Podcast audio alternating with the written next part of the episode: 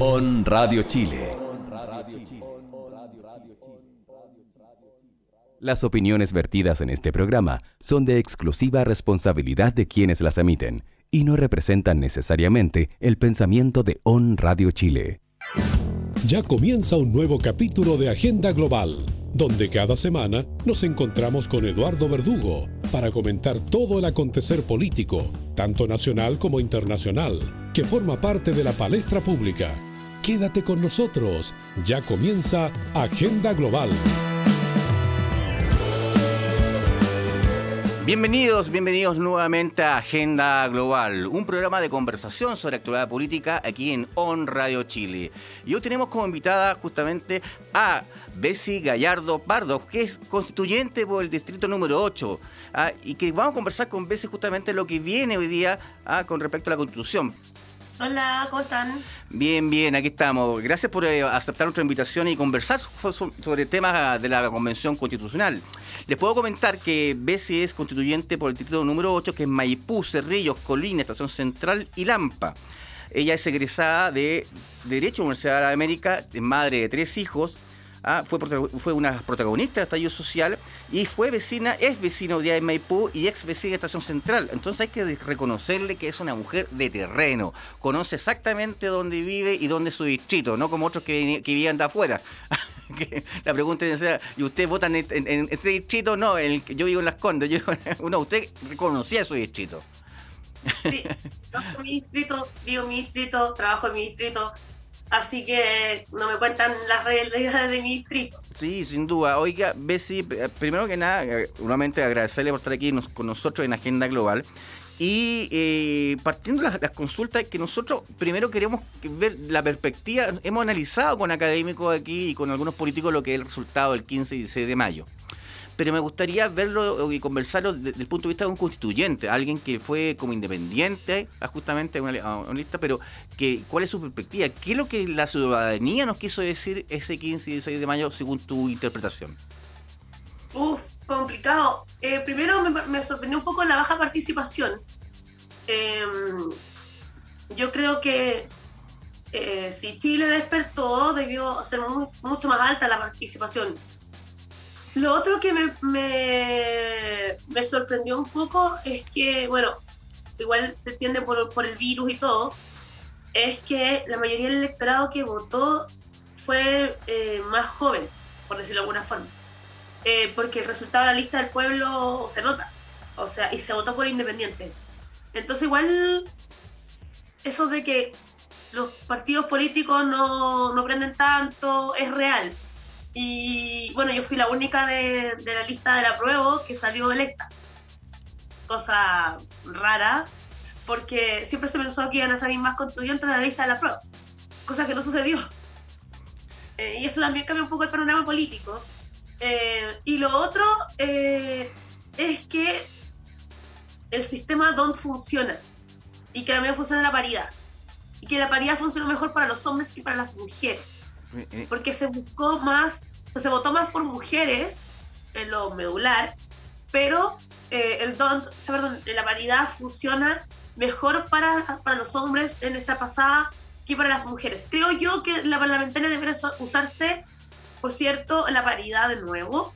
Eso sería muy beneficioso, pero ojalá se, se, vuelvan a usar los escaños reservados y además hayan cubos para otros, para otros, o sea, hay escaños para otras, eh, comillas, minorías, y una nación tan minorías porque es representativa de la sociedad chilena, como personas con discapacidad, como el LGBTIQ+, etc. Así que nada, pues como que siento que eso ha cambiado un poco. No sé si es resultado del virus, no sé si es resultado de que realmente cambiamos, ojalá que haya sido resultado de que ya hayamos cambiado realmente. Ahora el desafío de los independientes, siento yo que los independientes debieran ir organizados en, distintas orgánicas. Eh, no sé si la lista del pueblo va a ser definitivamente un partido político, ojalá lo sea. Em, decirle a la gente que sí, nos organizamos en partidos políticos, aunque a ellos no les guste. La organización política ha sido así desde siempre y, creo que es sano para la democracia. Eh, pero eh, esto de que el caballito de Troya sea los, seamos los independientes, no es tan así la, democracia se consigue con partidos políticos, salimos de la dictadura gracias a los partidos políticos, eh, entonces igual eso también tenemos que como recordarlo. Sin, duda, en ese, en ese, tema, decía, bueno, uno puede decir que hay, hay, dos lecciones. Primero, que la alta votación hacia lo, independiente es un mensaje a la clase política. ¿Ah? Punto uno. ¿ah? Y lo otro es que, eh, al revés de lo que se pensaba, también una la participación alta, la, alta votación hacia, hacia, las mujeres, también cambia el eje del tipo de, de, electores que teníamos. Eh, jóvenes que votaron básicamente por mujeres e independientes. Ahora, como tú dices, esta es una franja que muy, básica que, que, muy, de muy baja participación por lo cual uno podría, es difícil de proyectar a lo que venga hacia futuro, es difícil de proyectarlo en un voto obligatorio, además, porque no sabemos no, ese mundo. el voto obligatorio. Mm. O sea, entra el panorama político, por ejemplo, un padrón electoral que es mayor, que a lo mejor es más conservador, no lo sabemos. Entonces, eh, hay que revisar eso ahí. Yo soy más partidaria del voto eh, obligatorio, más que el voto voluntario. Mm. Siento que en Chile no funciona el voto voluntario. Siento que nos llenamos la boca con queremos más democracia, queremos más democracia, pero a la hora de votar nos quedamos en la casa, entonces, igual es importante, creo yo, como forma de participación política, que es lo que tenemos hoy día, eh, el tema del voto. Ahora, el voto desde muy antiguo es la forma, la gran forma de representación política, la gran forma de participación política. Los plebiscitos son por medio del voto, el plebiscito de entrada se votó. Eh, los, los, gobiernos eh, dictatoriales de Chile se han votado eh, entonces, la, dictadura se vota por un plebiscito. Se vota con B larga y se vota con B corta. Sí, exacto. Se, desecha eh, y se sufraga. claro, entonces, eh, a mí me gusta hacer esa como esa analogía. entonces, si no tenemos el voto, las mujeres conseguimos el voto por medio de una gran lucha. Entonces, si no tenemos el voto, y no basta solamente con ir a la calle, Mm. Eh, yo no soy tan partidaria de... Eh, el otro día estaba en una actividad del colegio, de profesores con la AFP, acá en Maipú, me decían, ya, pero es que si no lo conseguimos, eh, vamos a la calle de nuevo. Yo sí, entiendo que se consiguió en la calle este plebiscito de entrada, el proceso constituyente y todo eso. Pero yo no estoy de acuerdo con seguir sacrificando vidas humanas, con seguir teniendo mutilaciones oculares, con seguir teniendo hombres y mujeres violados, conseguir eh, teniendo presos de la revuelta, siendo que es un poco egoísta decir, no, pero no importa, salimos a la calle, mm. una policía que realmente son verdaderos sicarios del Estado. Entonces, bueno, también tenemos que ser responsables en ese sentido. Eh, ¿Cuántos más muertos tenemos que tener para que ciertas personas se sientan satisfechos eh, y obtengan lo que desean? Entonces, yo soy madre, uno de mis hijos va a protestar, es súper chico, pero igual aún así va a protestar. Entonces, bueno, para, satisfacer, mis, ambiciones, se lo sacrifico, tengo un mártir en la familia. Eh, entonces, yo siento que tenía que ser por la vía institucional. Chile, el pueblo Chile siempre ha sido súper responsable y súper serio en ese sentido. Y, yo creo que eh, la vía institucional era la correcta. Ahora, ¿de dónde podían nacer más que del Congreso? Mm. Era como lo obvio. Eh, y estábamos un poco en una encrucijada. Respeto mucho a la gente que va a marchar, respeto mucho a la gente que, que se va a manifestar, y también lo hago, pero eh, el proceso constituyente era necesario, eh, era la forma, y yo no creo que no creo que tengamos que seguir sacrificando gente y vidas humanas para conseguir nuestro objetivo. Podemos hacer las cosas desde la vía institucional, en la forma seria y responsable de hacerlo, y, y tampoco podemos hacer todo bien por vía plebiscito, porque eh, por cierto, eh, es un costo para el Estado y, yo creo que estamos como 155 personas bastante adultas como ponernos de acuerdo. Entonces, eh, si no nos ponemos de acuerdo, que habla de nuestro egoísmo y habla también de que no somos capaces de negociar entre nosotros, no somos capaces de transar entre nosotros, no somos capaces de poner al servicio de Chile. Entonces, bueno, también tenemos que ir viendo esas cosas. O sea, eh, no, es que lo me sometemos a un plebiscito popular. No sé para qué estamos nosotros. Sino mejor lo hacemos todo por plebiscito. En ese, en ese tema justamente yo creo que hay, espacios de conflicto y espacios de diálogo. Y este ya es un espacio de diálogo porque para cerrar un espacio de conflicto. Si tú giras en torno al espacio de conflicto constantemente, no le das espacio al diálogo, por lo cual entonces no estás construyendo ni siquiera consenso. Entonces ahí, ahí está, genera solamente caos por caos. Claro, entonces yo siento que es como un poco ponerle eh, benzina al fuego, más mm. benzina. Entonces, claro, em, yo entiendo que hay gente que todavía quiere eh, calle, y eso, lo respeto. Pero bueno, tenemos más de 456 personas con mutilaciones oculares. Mm. Otro resto que ha sido violada, eh, más de 700 personas de revuelta, muchos muertos. O sea, una muerte ya es suficiente. Entonces, bueno, eh, nos quedamos en la calle. Si se está reviviendo de Chile y el ejército mandando un montón de gente. Seguimos con eso, yo al menos no tengo ganas de responsabilizarme por la sangre ajena. Sí, oye, no quiero tener vida humana. Entonces, paremos, ¿verdad? Detengamos. Sí, en ese sentido, bueno, me... o, ay, que amarilla. Sí, soy amarilla, mostaza, eh, amarillo pato, lo que usted quiera, pero lo mismo. Pero creo que el costo de vida humana nunca sale en una democracia.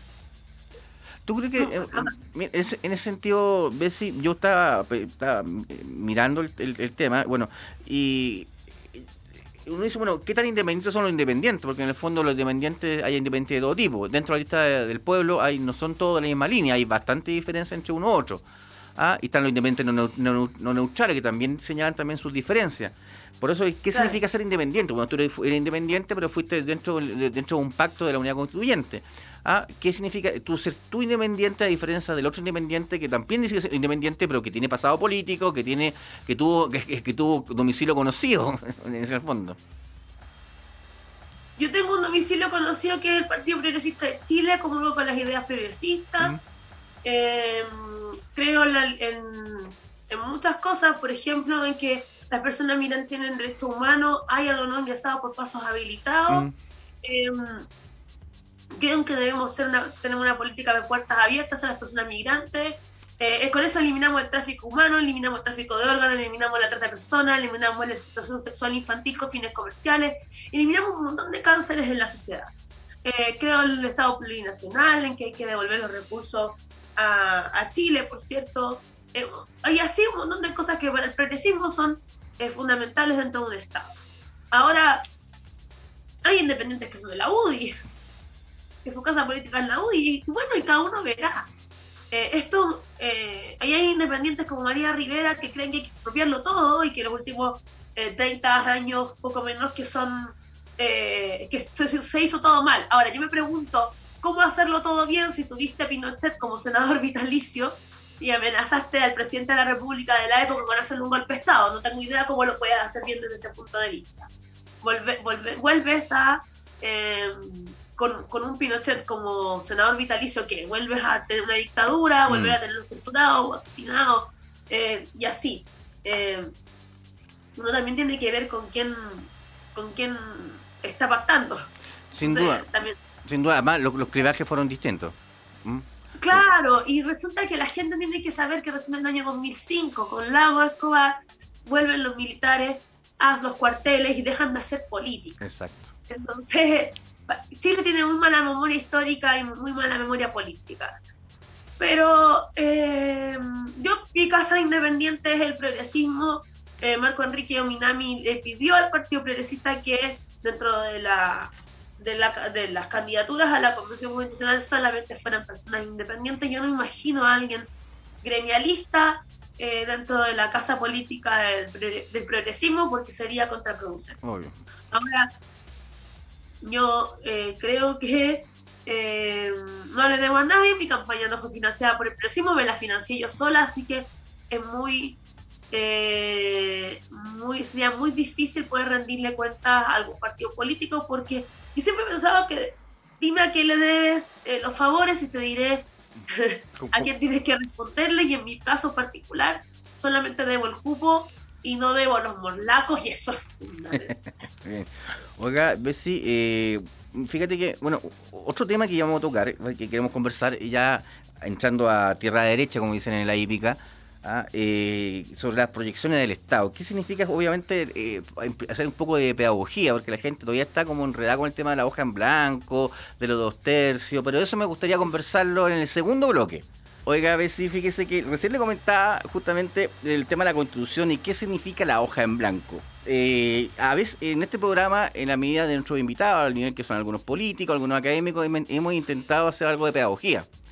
Ah, pero siempre queda lo. Porque es parte también de las comunicaciones, hacer pedagogía en esta cosa. Y hay algo como, un proceso, como el proceso constituyente que es tan importante para nuestro país. Y nuestro auditor y televidente, en el caso del streaming, ah, eh, siempre tienen esa confusión de qué significa porque le dejo en blanco. Porque todo empieza a decir, bueno, pero la constitución de Pinochet, la constitución antigua, bueno, es que no se toma la constitución. Y tiene que explicarle que no se toma la constitución de Pinochet. Y, me gustaría saber que tú me dieras tu, opinión y justamente ya más como ya, como una experta en el tema a nivel de constitucional, ya. Eh, ¿De qué significa la hoja en blanco y para dónde debería ir el trabajo de la convención, según usted?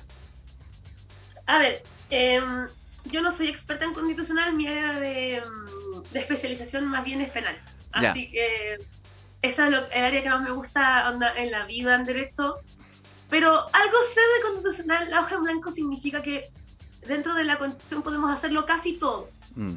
Hay ciertas cosas que no podemos tocar. Primero, los tratados internacionales que versan sobre materias de derechos humanos. Porque, según la doctrina jurídica, son al menos letra constitucional y es la forma de modificar la constitución de forma externa. Ahora, el problema se, suscita en la constitución del 80 al menos, en que no tenemos forma em, de hoy día al menos reclamar dichos derechos eh, contenidos en tratados internacionales de derechos humanos. Algunas, algunos creemos que son supraconstitucionales, esto significa que podemos eliminar todo el ordenamiento jurídico y nos quedamos con los tratados de derechos humanos. Segunda cosa que no podemos modificar en una nueva constitución son los tratados comerciales, tratados internacionales comerciales, porque cada tratado tiene un sistema de denuncia al tratado, que está contenido en el mismo tratado. Entonces, para poder eliminarlos, el Parlamento tiene que hacerlo, busca el sistema de denuncia al tratado y lo elimina. El problema de esto es que la palabra empeñada por Chile se ve absolutamente perjudicada y, quedaríamos muy mal parados frente a la comunidad internacional.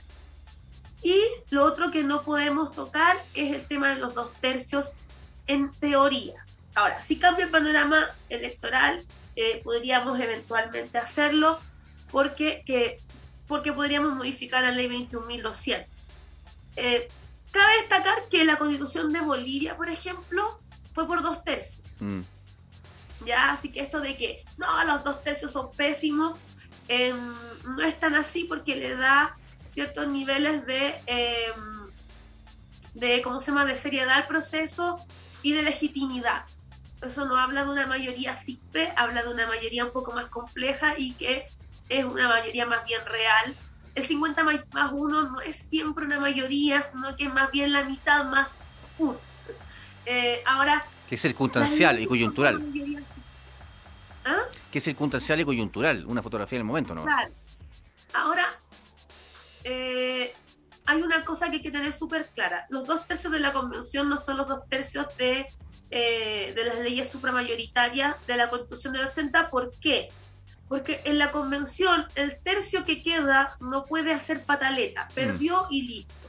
Y en la constitución del 80 el tercio que pierde tiene el derecho a veto y además tiene el Tribunal Constitucional que hace el control preventivo del proyecto de ley. ¿Ya? O sea, tengo un proyecto de ley, se ganó en el Congreso, pero mm. eh, yo puedo vetar. O bien puedo recurrir al TC en el sentido de que hago un control mientras que el proyecto de ley no se ha promulgado. Mm. El TC español, por ejemplo, tiene un control a posteriori. O sea, nace la ley a la vida del derecho, y el presidente de la República, el Parlamento, ciertos organismos eh, de la administración del Estado, incluso eh, la ciudadanía podrían recurrir al Tribunal Constitucional y decir, saben que esta ley está mal hecha, necesitamos que se cambie. Y la ley muere. Pero ya lo que nació a la vida del derecho y todo lo que sale de ahí es válido y eso es lo que hace el Tribunal Constitucional español. En Chile eso no pasa y eh, la ley muere antes de nacer. Entonces, eh, como que uno dice, aborta la misión. Mm.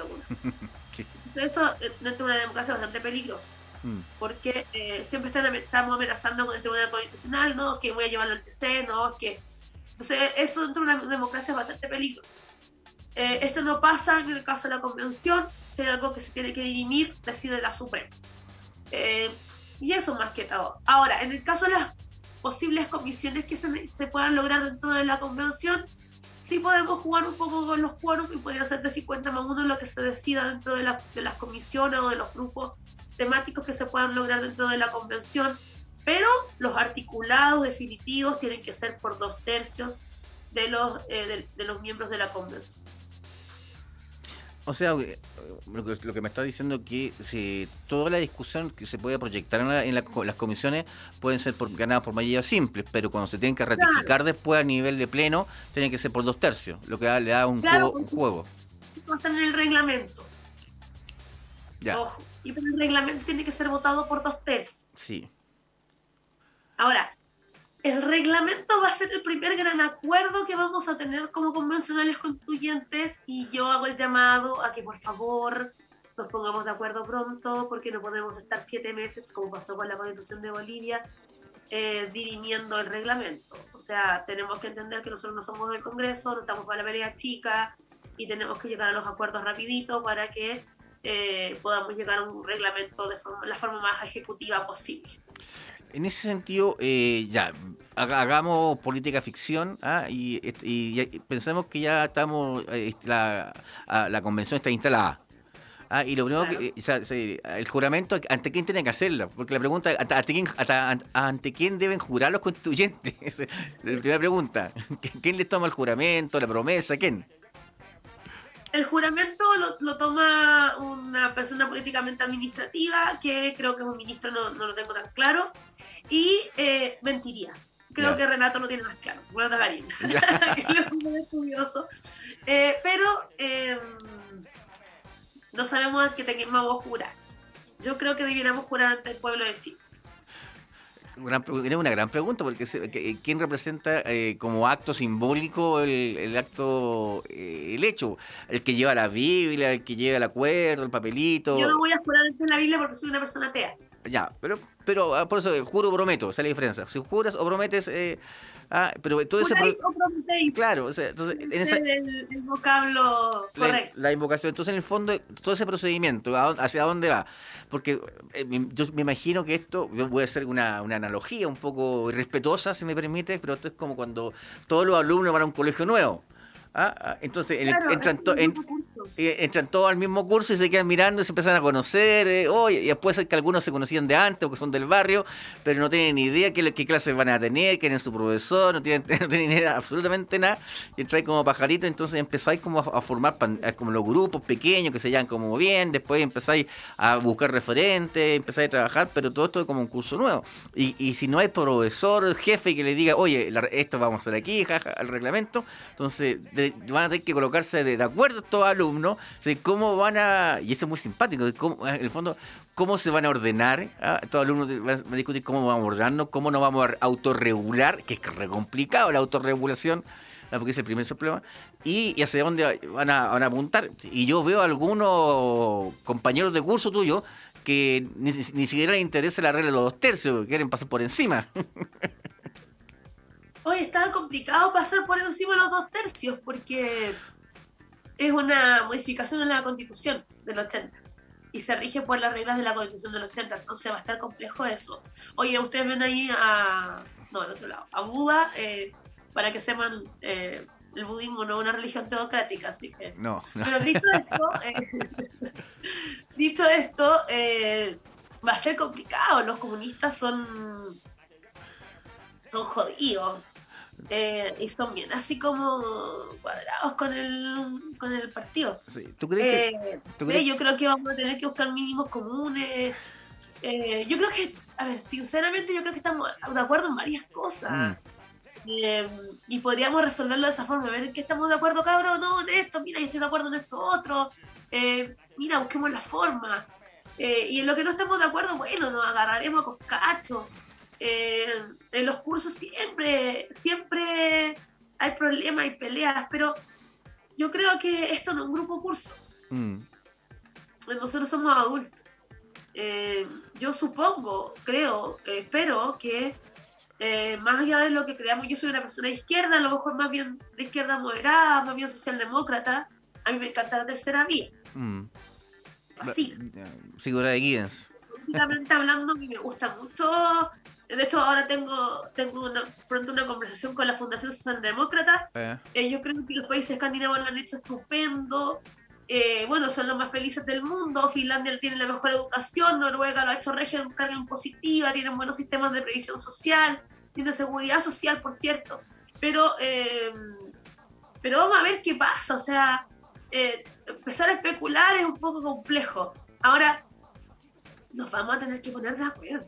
Tenemos solo un año. Ampliar el mandato eh, va a depender del Congreso. Sí. Eh, me gustaría a mí hacer el, el, el, punto ahí de que la constitución de los 80 se tardó cerca de siete años en nacer a la vida del derecho, con un plebiscito bastante chanta, hay que decirlo. Eh, fueron ocho convencionales constituyentes que redactaron la constitución de los 80, entonces si ocho personas se demoraron siete años en redactar, nosotros tenemos un solo año, o sea, vamos a, sí o sí a tener que ponernos de acuerdo. Esto de que la gente espera poco menos que nos agarremos del moño constantemente, no sé, yo siento que es como bien raro.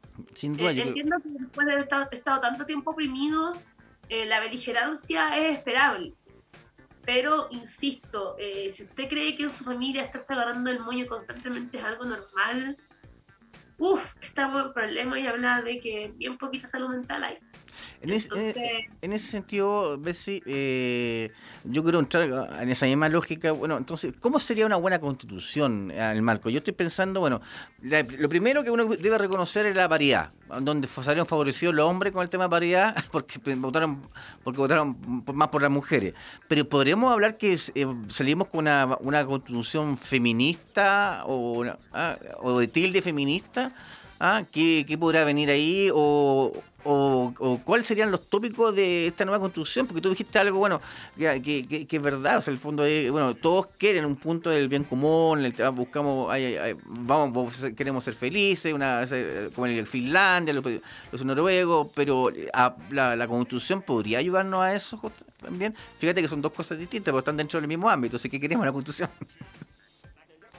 A ver, yo creo que el feminismo una parte de los derechos humanos, pese que yo soy feminista, no se está notando. Eh, pero el feminismo es una parte de los derechos humanos. Las mujeres somos el 50% de la población, a lo mejor un 50% más oprimido. Entonces, si fuéramos, si fuéramos mujeres de pueblo originario se aumenta. Si somos mujeres con discapacidades, peor aún. Si eres mujer y pobre, ya para qué vamos a hablar. Entonces, eh, pero yo creo que más que hablar de feminismo, nosotros tenemos que hablar de dignidad. Es la dignidad la base mm. de todos los derechos humanos. Eh, entonces la columna vertebral de la Constitución tiene que ser la dignidad. Ahora, hay temáticas de la Constitución que tienen que tener eh, temática de género y feminismo, como el derecho al trabajo, eh, como la, autonomía de los cuerpos, no solamente de las mujeres, sino que de los cuerpos en general. Mm. tenemos que hablar de derechos de las personas y de las niñeces trans, Mm. Eh, entonces, bueno, sí, tenemos que hablar de los derechos de la comunidad LGBTIQ, que por cierto es una parte de la que yo represento. Mm. Eh, tenemos que hablar de la vivienda, porque por cierto las mujeres son las más precarizadas en el sentido de la vivienda. Sin duda. Tenemos que hablar del derecho a la educación, que somos las mujeres las más precarizadas en el sentido del derecho a la educación. Tenemos que hablar de salud, salud reproductiva, salud mental, que también de nuevo las mujeres somos las más precarizadas. Pero, por ejemplo, en materia económica eso tiene que ser más bien general.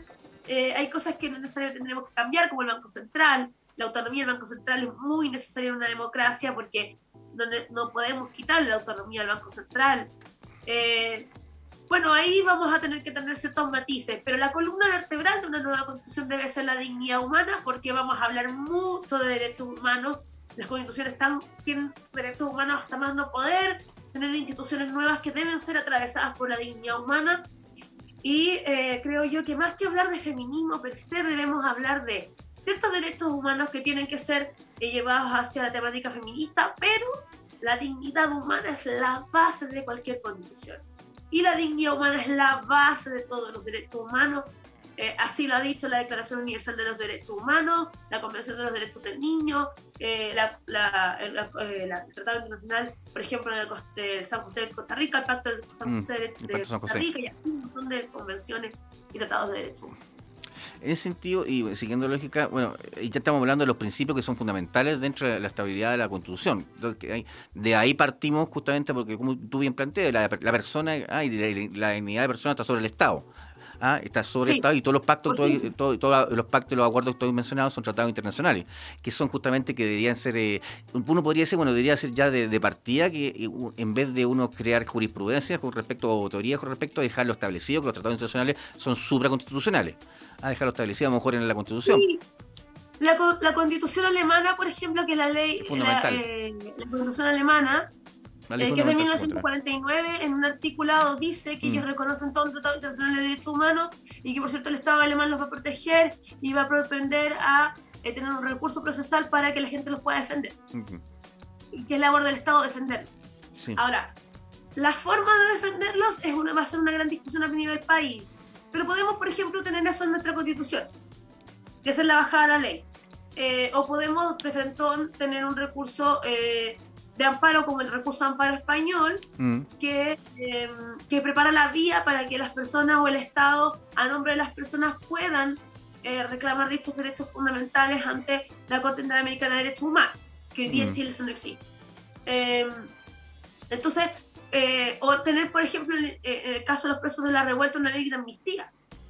Porque se habla mucho de indulto, pero cuando nosotros hablamos de indulto, eh, la persona que ha sido indultada aún mantiene la comisión del delito. Exacto. En cambio, las leyes de amnistía eliminan el delito, pero además eliminan la pena. La pena.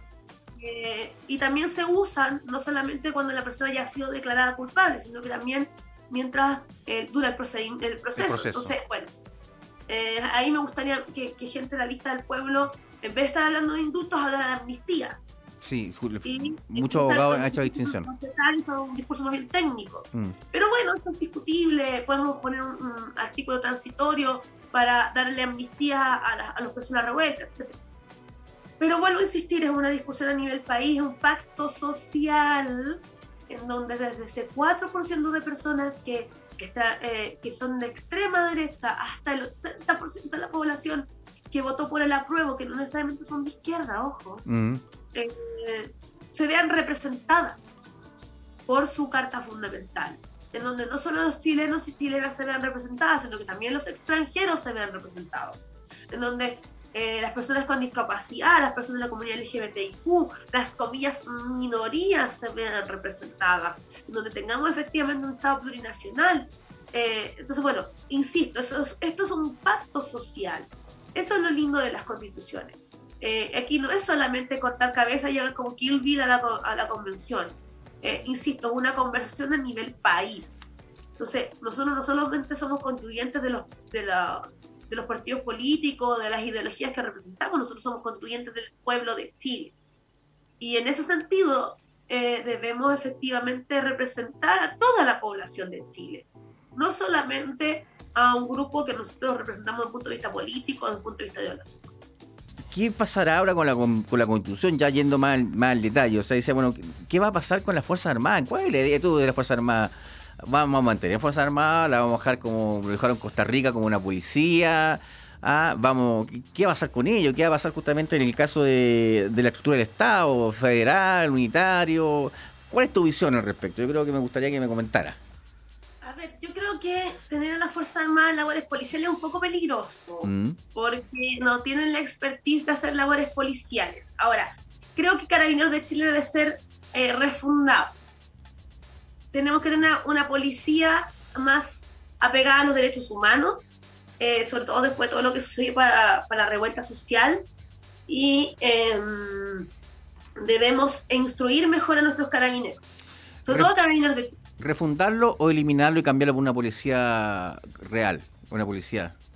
Porque una cosa es refundar carabineros, otra cosa es eliminar. Eliminar y volver a hacer otra nueva policía mm. uniformada. Ahora, yo creo que que no estamos en guerra eh, y no necesitamos gastar tantos millones de pesos, de dólares en eh, comprar eh, aviones, armas, etcétera. Podemos tener un ejército de Chile o, una fuerza armada en general que sean, em, no sé, porque estén para labores como pandemias, porque van a ser cada vez más frecuentes, desastres naturales, y, y a lo mejor también poder tenerlas para la defensa, pero en general tenerlas más para las cosas que necesitamos como país, como un país de terremotos, volcanes, tsunamis, inundaciones. Entonces podemos eh, reorganizar eso para labores mucho más eh, serviles a la ciudadanía que solamente mantenerla jugando a la guerra. Eh, mm. Nosotros no estamos guerra. No somos Siria. No. Ni Pakistán, ni nada. Entonces, bueno, podemos tener la bota. Eh, podemos, hacerla, podemos tenerlos para hacer caminos, puentes, o sea, podemos reestructurar todo eso y sería mucho más útil. Eh, ahora, en materia de pensiones, porque siempre estamos nivelando para abajo, se puede nivelar para arriba. Sí. Eh, las pensiones del ejército siempre son mejores para los generales que para, el grueso de la, de la tropa. De, la Fuerza Armada. Eh, ¿Por qué siempre, yo insisto, por qué siempre nivelamos para abajo? Eh, no, que hay que eliminar Punta Peuco. Bueno, yo prefiero que todas las cárceles de Chile sean como Punta Peuco. Aquí me van a matar, como esta mina es facha. No, no se trata de ser facha. Se trata de que eh, nivelemos para arriba. Si cuando una persona comete delito, solo pierde la libertad, no pierde la demás escala de derechos humanos. Entonces, eh, Chile tiene que dejar de nivelar para abajo. Mm. Chile tiene que dejar ese discurso de la venganza si la venganza no es sinónimo de justicia. O sea, justiciamiento, tener que llegar con la hoz, en la, la, antorcha y, y, yo lo voy a quemar todo porque paremos la tontera. Si, si una persona que está presa no tiene por qué vivir en la inmundicia. Entonces, bueno, si está Punta Peuco, que es una cárcel que es súper elitista, podemos elevar los estándares de las demás cárceles. Eh, entonces, si las pensiones del el ejército de Chile, la Fuerza Aérea, de los marinos, de carabineros son buenas, bueno, ¿por qué no podemos nivelar para arriba todas las pensiones? Eh, si ellos tienen buenos beneficios, ¿por qué no podemos establecer esos beneficios para toda la gente? Y eso no se trata de ser fascista, se trata de ser humano. Eh, entonces, bueno, ya está bueno el discurso de odio, sino que podemos avanzar hacia una sociedad mejor. Y eso no se trata de ser fascistoide, se trata de ser ser humano.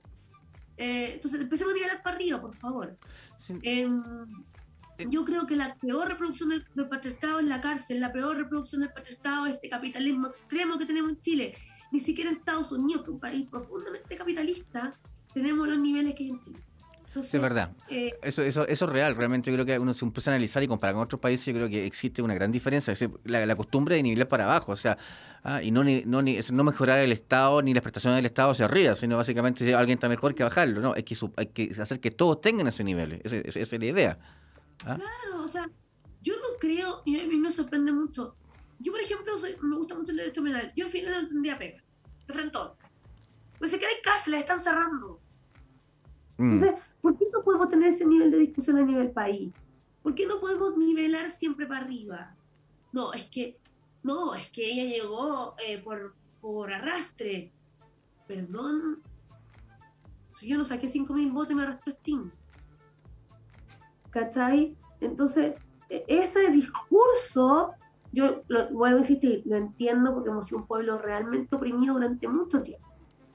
Pero, por favor, empecemos a nivelar para arriba sobre Estado unitario o federal, yo creo que tenemos que tener un Estado unitario. Ya. Profundamente descentralizado. O sea, con instituciones autónomas, de derecho, eh, ¿cómo se llama?, de, con patrimonio propio, con otras organizaciones que, que, no tengan que responderle al Estado, como por ejemplo la Defensoría de la Niñez, mm. Contraloría, eh, con un poder judicial que siga siendo independiente, porque la independencia del Poder Judicial es súper necesaria, pero reformar el, Poder Judicial en el sentido de que la Academia Judicial tenga alta especialización de sus jueces, con un sistema de juicio por jurado, en donde se le dé la responsabilidad a la ciudadanía, porque ya que les gusta tanto hablar de la puerta giratoria, de que los jueces lo hacen todo mal, bueno, ser responsable de la labor de juzgar, que el juez solamente establezca la pena y eh, no solo, eh, no solo eh, decir que los jueces lo hacen todo mal. Cuando uno está en democracia y uno es ciudadano ciudadana, uno también se hace responsable de la administración de justicia y ahí están los juicios por jurado. Con sistemas de democracia directa, ¿por qué no? Iniciativas mm. populares de ley, previstos revocatorios de mandato para las autoridades que son establecidas por, eh, perdón, que son electas por elección popular, en donde el, la ciudadanía entienda que es el, el, empleador, entre comillas, del poder, mm. eh, con plebiscito eh, vinculante para ciertas materias que son de discusión eh, a nivel nacional. podemos esas cosas hacerlas, no es, no es algo malo. Entonces, bueno, si queremos mayor participación ciudadana, tenemos que ir en esa línea. ¿Por qué no hablar de un Congreso unicameral? Si sabemos, está en las actas de la Constitución del 80, que mm.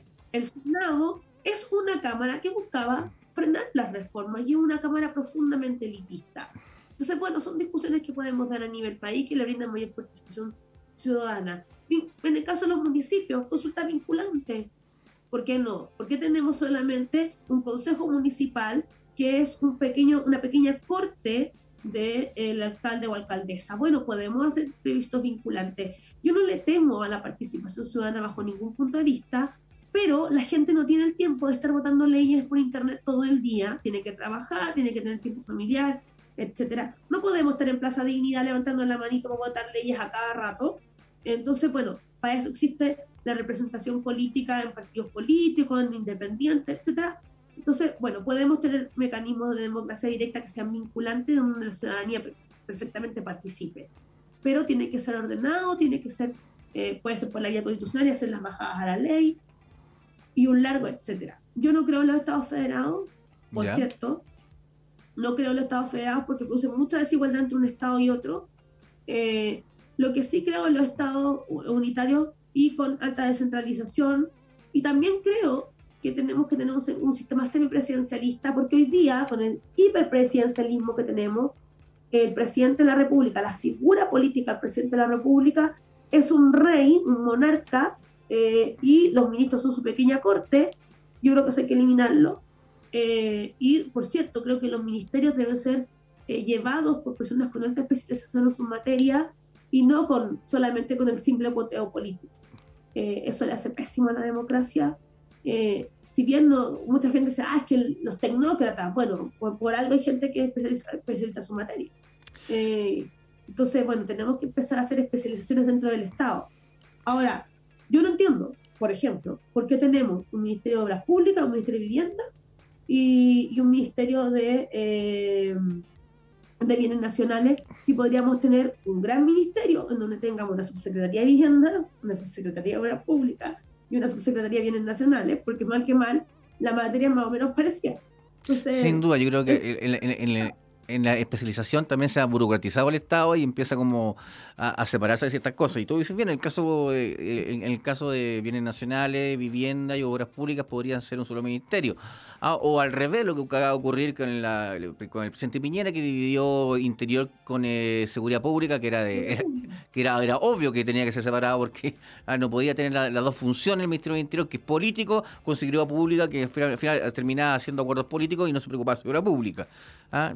Entonces al final entonces, eh, era, era como obvio. Y en esa, o sea, esa obviedad es que uno ve y dice, pero ¿por qué hacen esto? Entonces, ¿por qué está ahí?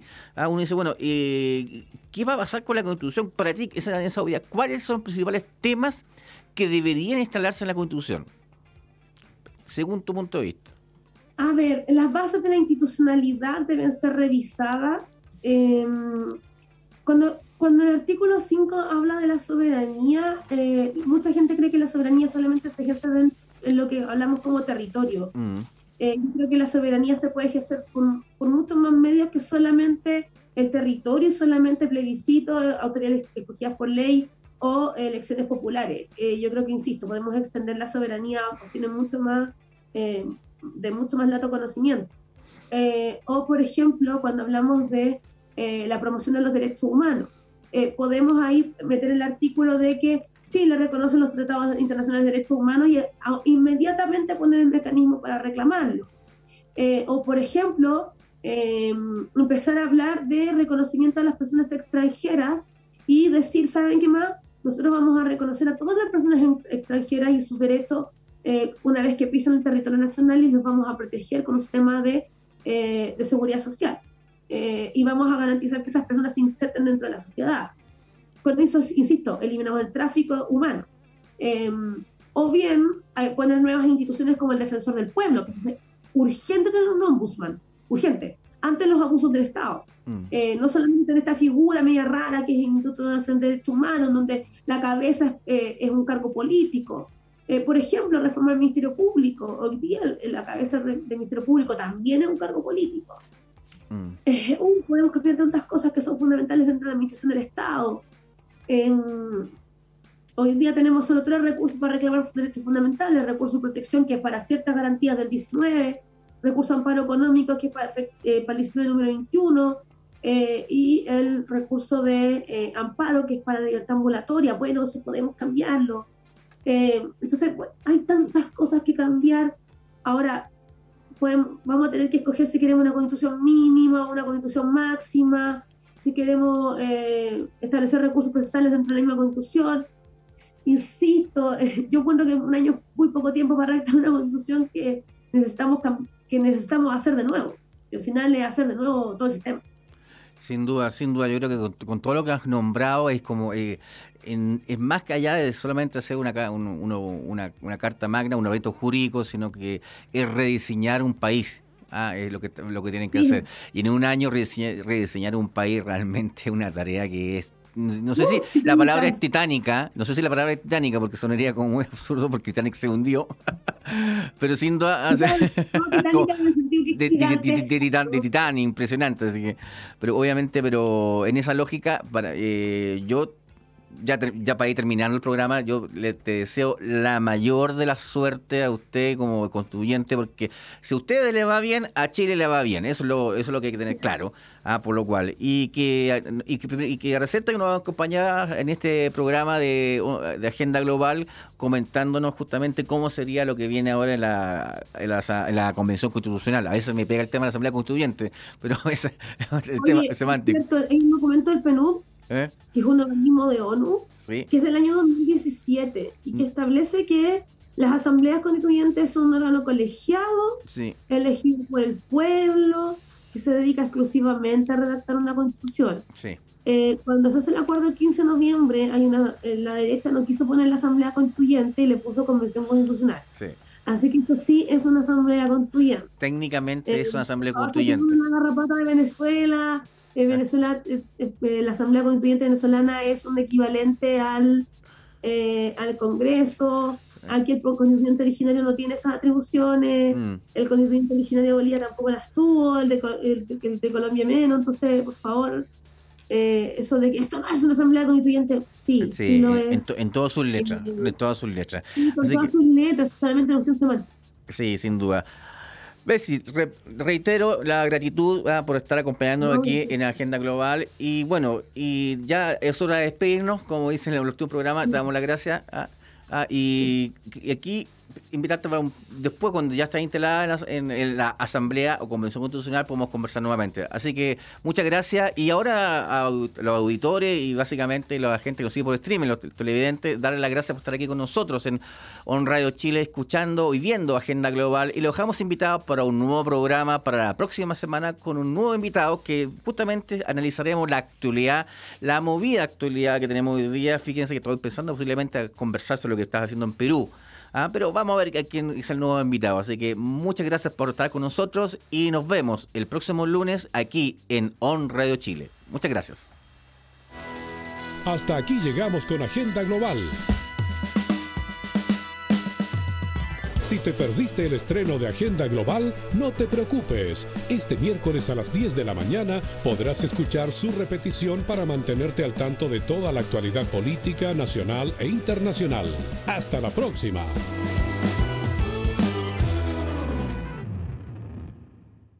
Las opiniones vertidas en este programa son de exclusiva responsabilidad de quienes las emiten y no representan necesariamente el pensamiento de On Radio Chile. On Radio Chile.